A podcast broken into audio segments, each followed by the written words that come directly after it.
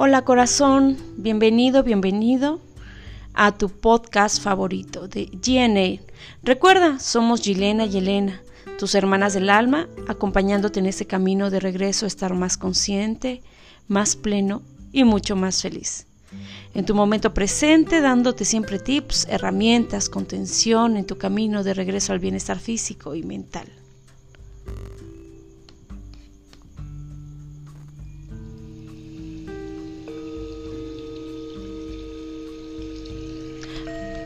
A continuación, empezaremos con Reconoce tu estrés.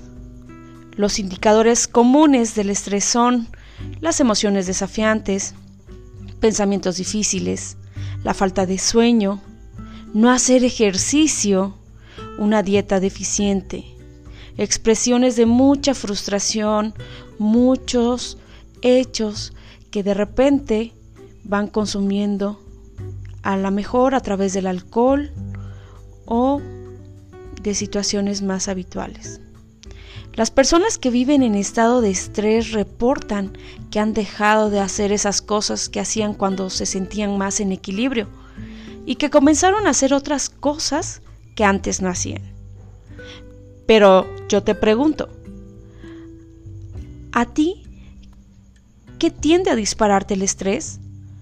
Recuerda los desencadenantes pueden ser internos, ya lo hemos hablado en otros podcasts.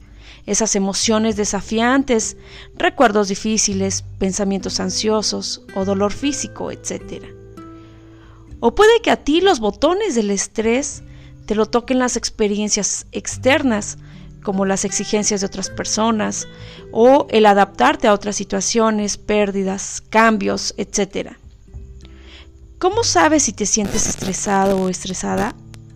Darte cuenta es el primer paso y es este esencial para acercarte a tener un mayor una mayor conciencia de ti mismo e ir hacia un cambio positivo. Vamos a empezar. A ver, respira lento y suave. Tómate un segundo y en el momento que más te convenga, Reflexiona sobre tus indicadores personales del estrés.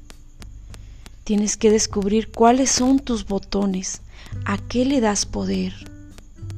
Como sugerencia, mantén un cuaderno personal cerca de ti para que vayas anotando todas las identificaciones que hacen que te estreses o a las que tú les das el poder.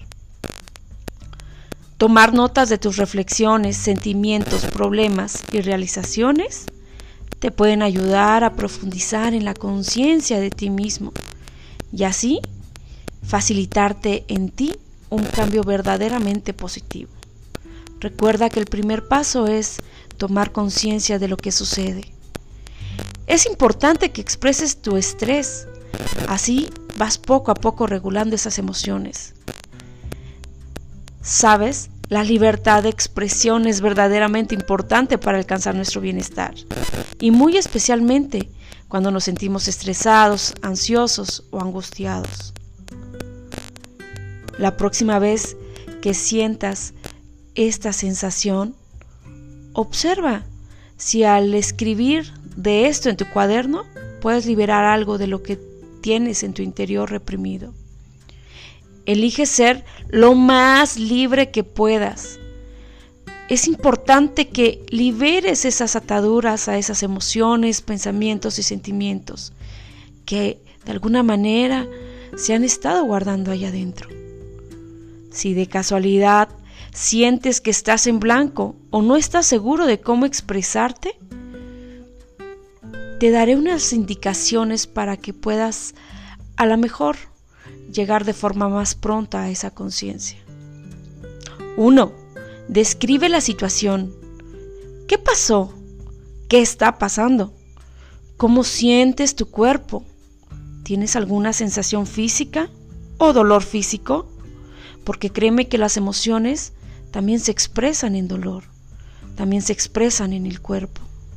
Y a veces tu cuerpo habla más que tu boca. Entonces, Describe la situación. 2. Reconoce tus emociones. cómo te sientes. Reconoce los pensamientos en tu mente. ¿Qué dice tu mente sobre esta situación, sobre los demás? Pero mejor aún, ¿qué dice sobre ti mismo? 3.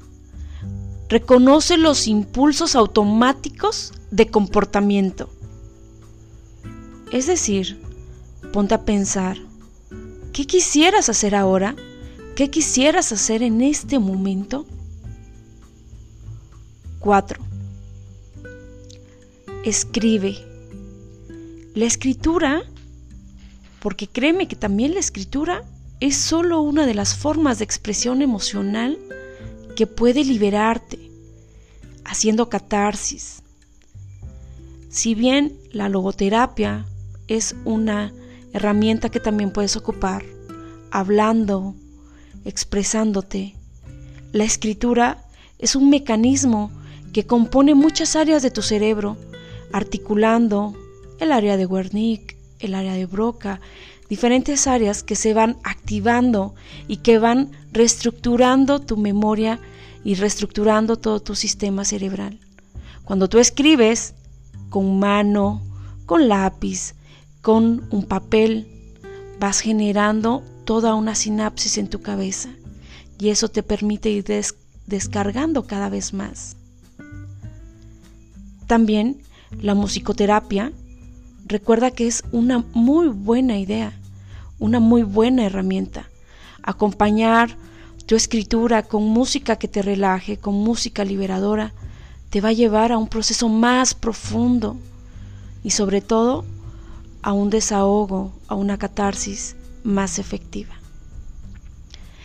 Se trata de que encuentres lo que es adecuado para ti, en verdad, hay una amplia gama de herramientas expresivas que ayudan a distintas personas, de formas diversas y en diferentes momentos.